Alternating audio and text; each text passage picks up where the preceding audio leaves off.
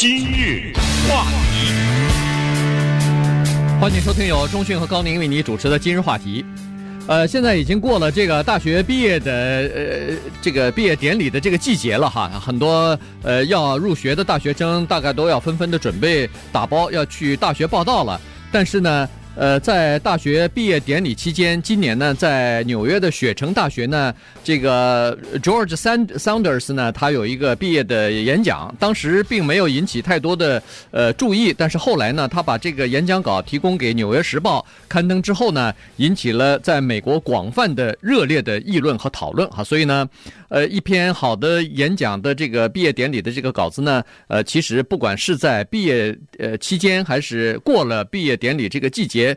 都是可以来看一看，可以来读一读的哈，因为他在这里头探讨了一个呃蛮蛮深刻的，或者说是其实听上去平凡，但要做到不容易的这么一个他自己提出的一个人生的境界。所以今天我们跟大家一起来分享一下。对，而且这种毕业演讲不一定是讲给学生听才有用啊，实际上这种毕业演讲讲给我们成年人，甚至是老年人一样的适用。这就是一个好的演讲，它所能够具备的这个价值。当然，George Saunders 并不是一个非常知名的作家，他算是比较畅销类的这种作家，哈，介乎于畅销和严肃作品之间的这么一个作家，年纪也并不大，今年才五十五岁。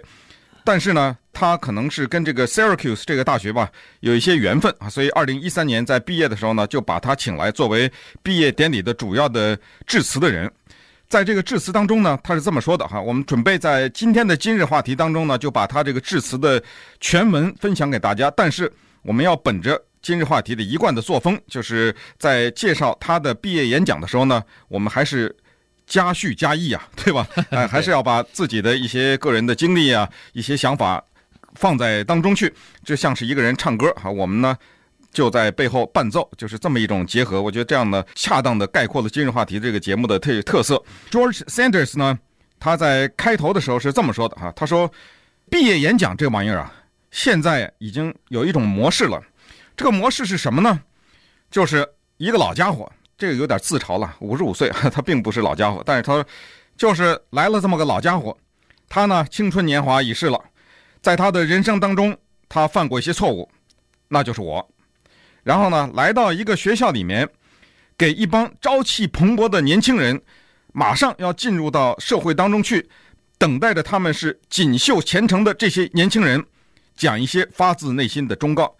那些年轻人就是你们。那么我怎么办呢？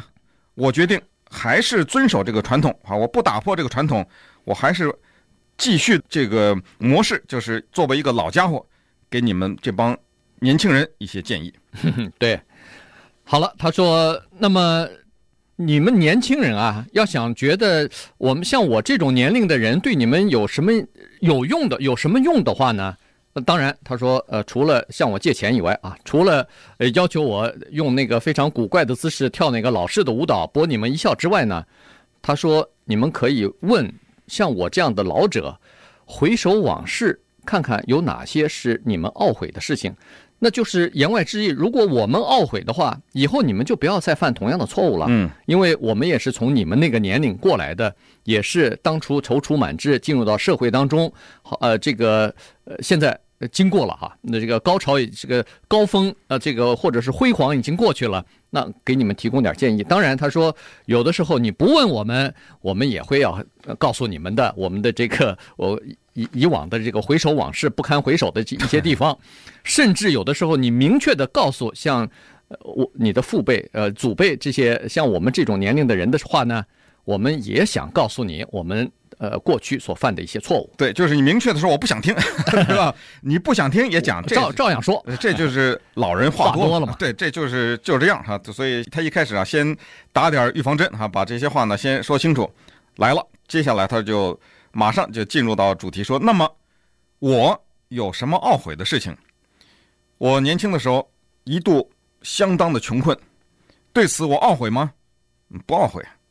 这话说对，对吧？谁会为自己的穷困而感到懊悔？有的时候未必能自己控制住嘛。没错，我曾经这一生当中做过很多不怎么样的工作，比如我在屠宰场工作过。我在屠宰场工作的做的那件事情，我现在告诉你们，你听都听不懂。”所以我也懒得告诉你们，我对我在当年在屠宰场所干的那份活，我后悔吗？我绝对不后悔。有一年，我在印度尼西亚的苏马特拉这个地方的一条河里面游裸泳，那一天我多喝了两杯啊，甚至 这个头有点晕啊。这个时候呢，光着屁股，砰的一下就跳到这河里去了。等我进到河里游了几圈，张着大嘴啊，这个游完了以后，再抬头一看，有一个大概是个排水管吧，呃，上面有那个石油的管道啊，那个管道哈。在那个河上面的这个管道上面坐了三百只猴子，当然他数了吗？是三百只吗？他这个意思就是幽默嘛哈，就是做了数百只猴子在上面，个个都向这条河里在排泄粪便。我等于在这条充满了猴子粪便的河里张着嘴、光着屁股游泳了，而且那天从那个河里出来以后，我就生病了，病了多久呢？七个月，差点要他命啊！这个事情我后悔吗？我不后悔。接下来他就说：“好，那如果这些事情不后悔的话，那比如说我受到屈辱的时候，是不是也后悔呢？”他说：“曾经有一次，他去打那个，在很多人的面前打那个冰球，哎，打冰球。那当然有他心爱的姑娘啊，他非常想要在这个。”自己喜欢的姑娘，喜欢的这个姑娘面前呢，显示一下自己的球艺嘛，这个是人人都呃都想的做的事情。达尔文理论在作怪嘛？对对对，要展示自己的才艺啊！人家孔雀还开屏呢，对不对？是，所以呢，他说好，那天我是呃较着劲儿哈，跟自己较着劲儿，一定要讨好一下，一定要让这个心爱的姑娘看看我的这个球技的。结果没没有想到，那天我出的球大了。首先是在一个平常我不太会摔跤的情况之下。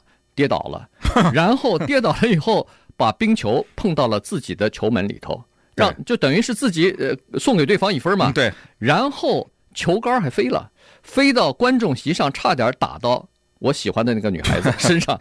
他说这件事情让我当时是丢足了颜面哈，那个耿耿于怀很长时间。你看我现在还在讲这件事情，对我来说影响有多大，但是我也不是特别后悔。对。我们试想一下这样一个情景：一个五十五岁的男人，胡子拉碴的哈，而且他呢是一个蛮知名的作家。作家他对人生有一定的观察，对人生有一些理解，而且呢他的笔头子也很厉害嘛，他能够把他的对人生的理解和他的想法用文字传达出来。这样的一个有思想的人，我们可想一下，在他的记忆当中会有储存了多少丰富的内容呢？但是他现在在给这些年轻人讲说：“你问我我后悔什么的时候。”他居然讲了一件事情，是他耿耿于怀或者是念念不忘的，是他在小孩子的时候，是他在七年级的时候的一件事情。那么这件事情绝对的放在任何人的一个身上，都是一件小的不能再小的一件事情了。就是他在七年级的时候，他的那个小学来了一个女孩子。那当然，为了保护这个女孩子的隐私，他在毕业典礼上面呢，他说：“我在这个演讲当中。”就暂且把这个女孩子的名字叫成 Ellen，那我们也知道她的名字实际上是不叫 Ellen 哈。那么这个女孩子来到她的生活当中，来到她所上的那个小学，为什么让这个五十五岁的 George Sanders 这样的永志不忘？那稍待会儿我们再看一看，给他这么一个成年的男子带来最后悔的记忆是什么，以及从这个记忆当中他得出了什么样的结论？今日话题。欢迎继续收听由中讯和高宁为你主持的今日话题。这段时间跟大家讲的呢是。呃，George Sanders 哈，他是美国的一个《纽约时报》的一个畅销的作家哈，时不时的给《纽约时报》，应该说每个星期都给《美纽约时报》写一篇这个专栏的文章哈。同时，他也是纽约雪城大学的教授，所以呢，在今年的毕业典礼的时候呢，他就在雪城大学发表了一个毕业的演讲哈。他这篇讲话呢，后来在《纽约时报》刊登出来以后，在全美国引起了热议哈，大家都在讨论他的这个演讲的内容。那刚才说过了，他说年年纪大的人对年轻人，如果说唯一。有点什么作用的话，那就是把自己呃过去生活当中、学习当中一些体悟的东西，或者一些犯过的错误，告诉年轻人。这样的话，年轻人可以少走弯路啊。那这时候他在演讲当中就回顾，问这个学生，同时也是问自己，自己年轻的时候做过很多荒唐的事情，或者呃现在回想起来，让自己感觉到稍微有点呃羞辱的这个事情。但是这些都不是他所后悔的东西。那么他就提到了有一件东西，他至今都觉得特别的后悔，这件事情呢，是发生在他七年级的时候，在他的那个班里头，突然来了一个女孩子。这个女孩子为了保密，他就管管她给她一个假名字，叫做 Allen。这是一个身材非常瘦小，而且非常腼腆的一个女孩子。当时他还记得，这个女孩子戴着一个眼眼戴的眼镜呢，有点像那个猫的眼睛一样哈。那个时候，在她那个时候，这个眼镜是老妇女才戴的，这是非常老式的一种眼镜。然后，当这个女孩子呃紧张的时候呢，她总是把她头发就是一缕头发呀放在嘴里头，而且呃就是不自主的，就她自己没法控制的，好像就在嚼那个头发。而且问题是，她是经常性的紧张，所以时不时的就放一撮头发在嘴里头，时不时的就放一撮头发在里头。嗯，他到了他们学校以后，几乎没有人注意他，但是时不时的，你我们都知道，这种初中生。呃，是经常看到别人的一点这个呃缺点，或者说不正常的东西，或者是呃独特的东西的时候，他会他会取笑啊那这个学生的，尤其是一个新来的新转学来的一个学生，那取笑起来是呃很狠的。对，而且女生对他更不客气哈，像这么一个腼腆的女孩子，她一缕头发从头上垂下，然后经过她嘴边的时候呢，她要把这一缕头发。在嘴里含住哈，拿牙咬住，而且不停的咬，呃，压制或者是来掩饰自己内心的紧张，这一个动作绝对没有躲过他身边的那些同学，所以对他来说，他常听到的一个问题是：怎么样？您那头发好吃不好吃啊？啊，就是类似这样的话，嗯，这种话呢是很伤人的。你说这个时候他就更紧张了嘛？他更紧张，他更要嚼这个头发。所以，Saunders 呢，他就是说我记得情况就是我看到了。他受到伤害的那一个表情和那一幕，他说：“我记得呢，有的时候哈，当人家取笑他了以后啊，他就那个眼睛啊往地上看，那种感觉就好像是他这个腹部啊被人家拿脚踢了一下一样，然后那个身子就开始往下弯。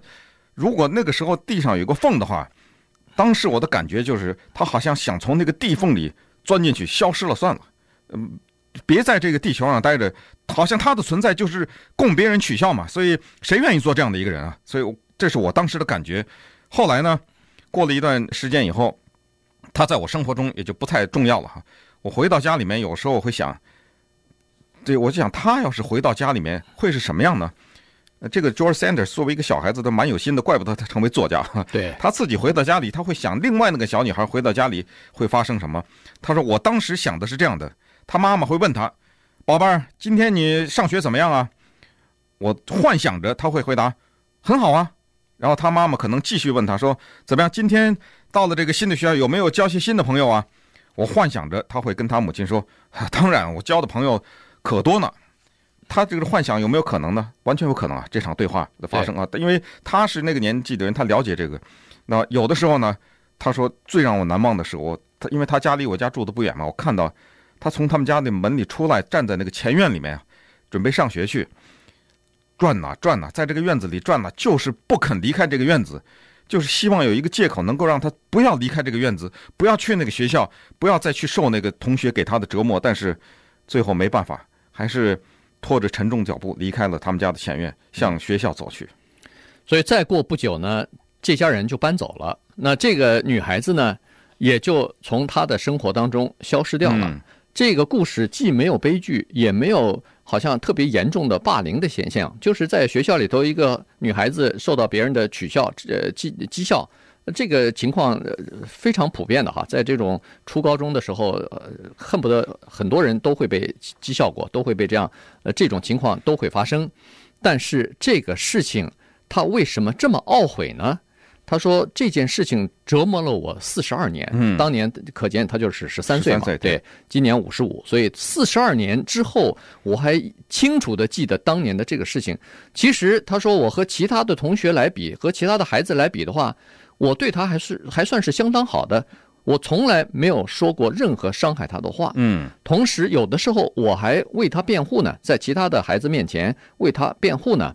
但是这件事情仍然让我感到深深的不安啊！所以呢，这个就是他点出他的主题来了。他说，其实一生当中，他说我最懊悔自己、最痛恨自己的是什么呢？是在别人需要帮助的时候，在别人需要呃你明确的展现你善良一面的时候，你没有挺身而出。对，就是我这一生让我最后悔的就是我没有能够善待他人。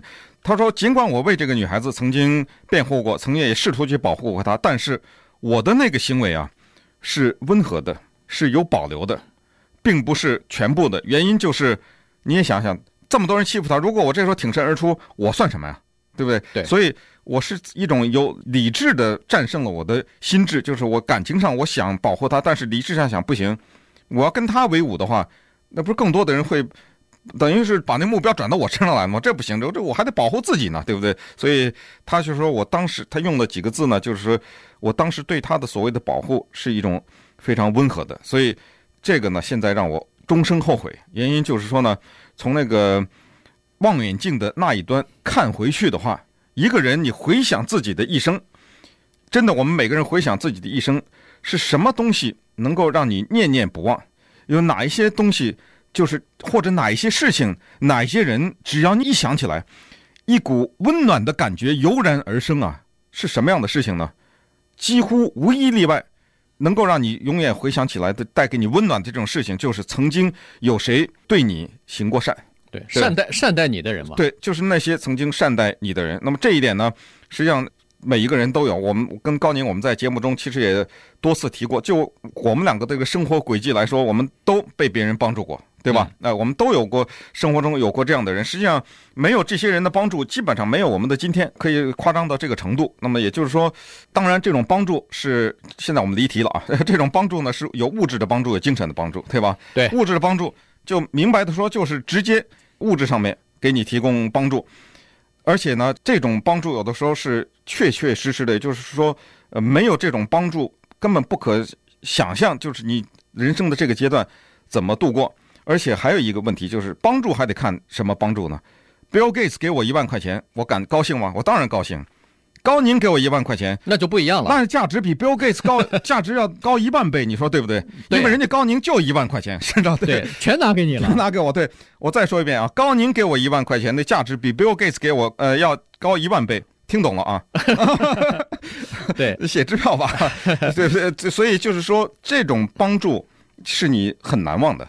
没错，所以呢，这这个就是说到简单，做到难啊。这个这么一件简简单单的事情，其实我们自己回想一下，在十三四岁的这个年龄的时候，真正能做到的人很少；在二十二十三四岁的时候，真正能做到的也不多哈。所以他说这个，他说我从现在想起来，实际上人生的目标啊，不外乎就是善待别人，把自己改变成一个更好的人。当然，这个更好的人。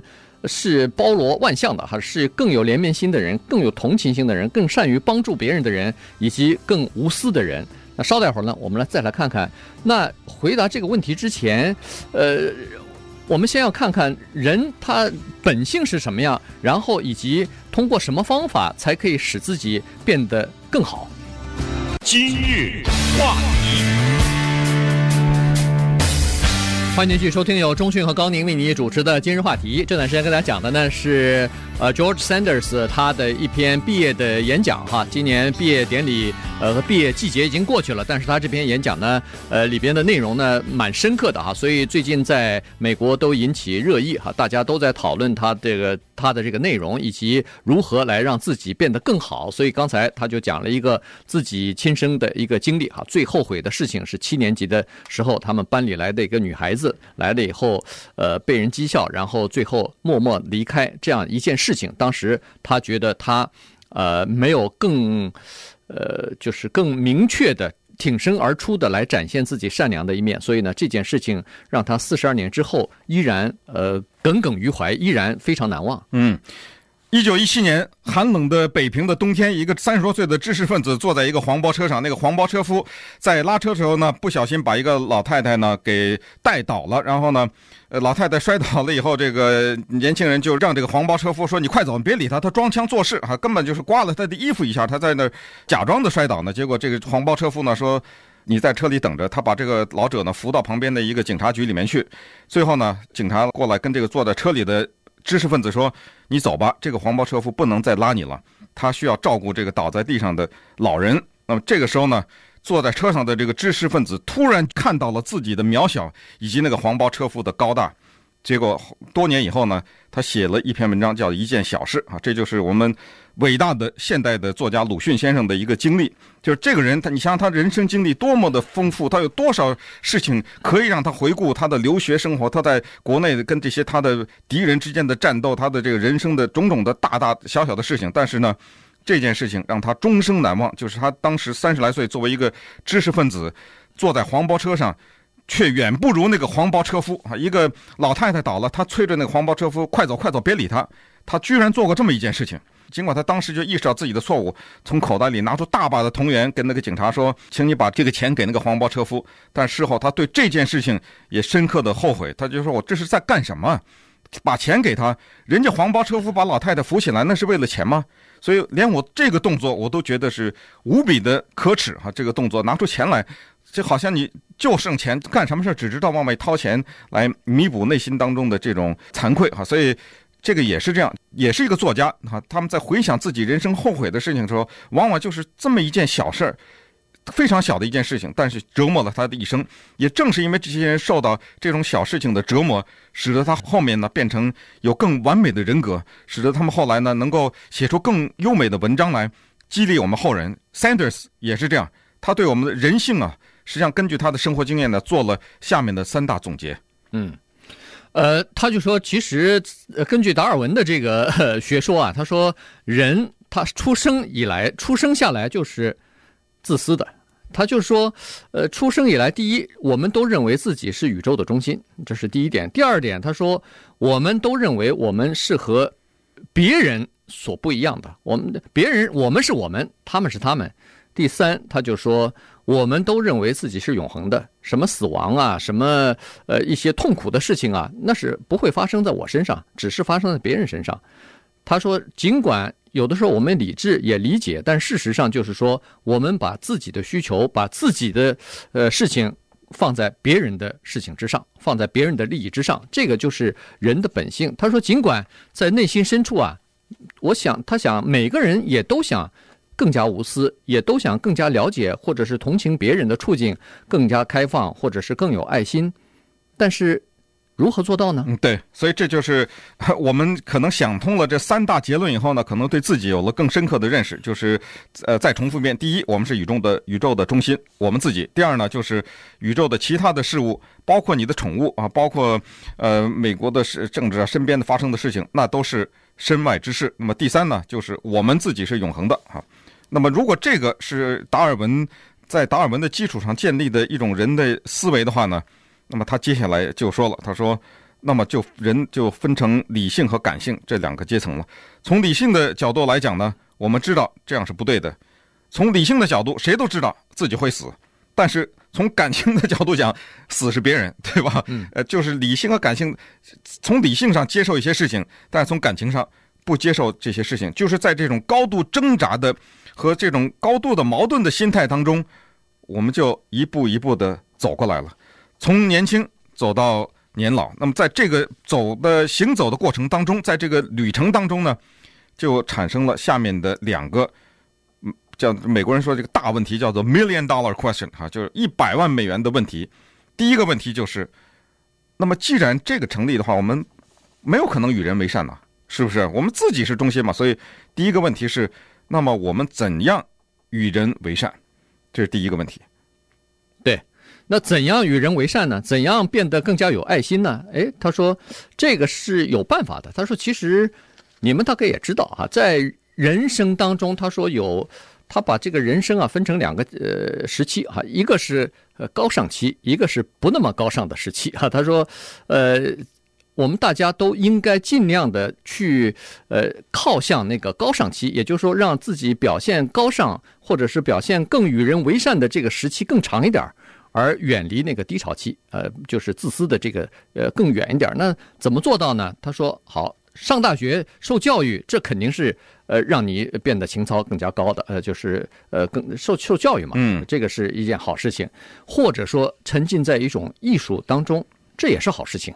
他熏陶你的这个情操的哈，或者祈祷，祈祷也可以，或者是冥思，自己这个思考一些呃，就是打坐嘛，哎，就是打坐或者冥思，就是思考一些人生当中的这些事情，这对你都是有帮助的哈。从精神的层面来说，都是有帮助的。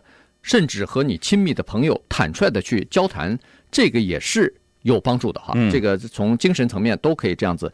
也就是他就说，意识到说，实际上还有一种东西呢，我们大家其实都知道。也就是说，我们看到很多的智者，实际上早在我们之前就提出过同样的问题，而且他们已经得到了某些答案了。我们干嘛不去借用？干嘛不去读书？干嘛不去听一听这些智者以前？所提出来的回答，对我们的疑惑，他们有怎么样去解惑呢？对，呃，刚才说的两大百万美元的问题哈，第一个大问题是刚才实际上他已经回答了，就是人为什么会是今天这样，然后第二个才是怎么才能变得更加的与人为善哈。那么第一个问题就是达尔文的三大点嘛，那就是呃这这个他已经回答了哈。第二大问题就是怎么与人为善，他说呢，一个人要变得与人为善呢，是跟他的年纪。成正比的，也就是随着他的年纪越来越大，他对一些问题就看得越来越清楚了。他才慢慢的发现，再自私下去，与他人与自己都不利，而且这是在逻辑上面也站不住。也就是说，如果你再继续下去的话，年纪越大越自私啊，这在逻辑上都不成立了，对吧？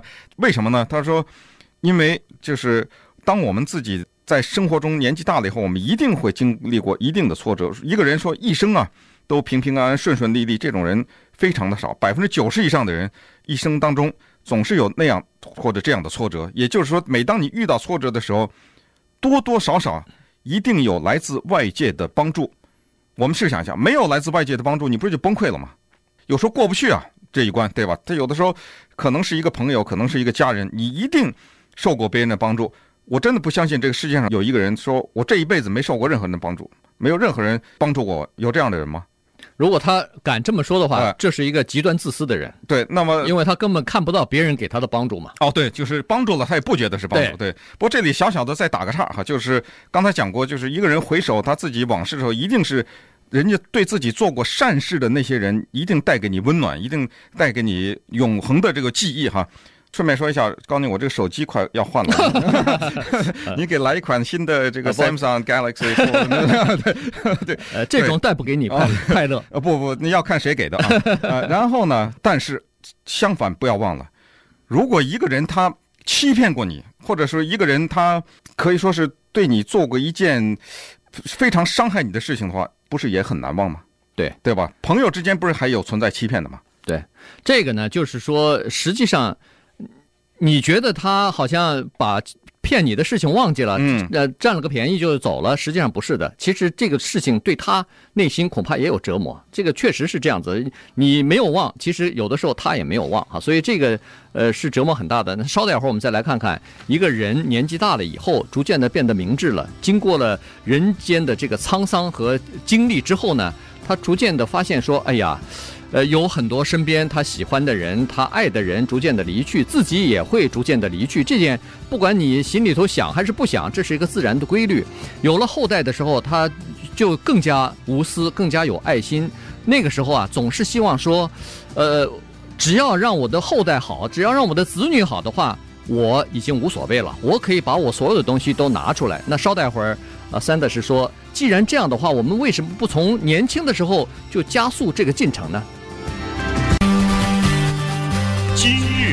话题，欢迎继续收听由中讯和高宁为您主持的今日话题。这段时间跟大家讲的呢是美国的这个畅销作家呃 George Sanders 他在呃 Syracuse 就是纽约的雪城大学今年毕业典礼上的一篇讲话啊。那么呃这个在美国也引起了很大的反响和讨论。今天我们就拿出来跟大家一起讨论啊。刚才说过了，他说既然一个人在年纪越大的时候就越无私，越有善，就是越有这个向善。之心哈，呃，尤其自己有了后代，有了孩子的时候，那对发生在自己身上的事情就逐渐的呃漠视了哈，不太注意，而只要让自己的孩子受益就可以了。那么，既然人性都是如此的话，那么为什么不早点就开发这个人性呢？他说，现在的教育是这样子，在年轻的时候都要孩子们奋斗成功啊，这个，但是他说。不管是这个成功的对你是什么意义，不管是赚多少钱是成功，达到一定的什么地位官位是成功，呃，不管是什么样子的意味是什么，但是成功这个东西是很难呃达到的。原因就是说，它像一座不断升高的山峰，当你攀登到一定高度的时候，你突然抬头一看，山比原来更高了。对，所以呢，他说这样的话呢，有一种危险，就是说你可能花费一生的精力。一生的努力在追求成功，到头来你还觉得没有成功。可是问题在追求成功的时候，你却无法顾及其他同样重要的东西，甚至更重要的东西，就是让自己变成一个更好的人。对，就是与人为善哈。因为你年薪十万的时候，你肯定想变成十五万嘛。对，十五万的时候就二十万，二十万想一百万，确实是这种所谓的带引号的这种成功呢，确实是无止境的。但是。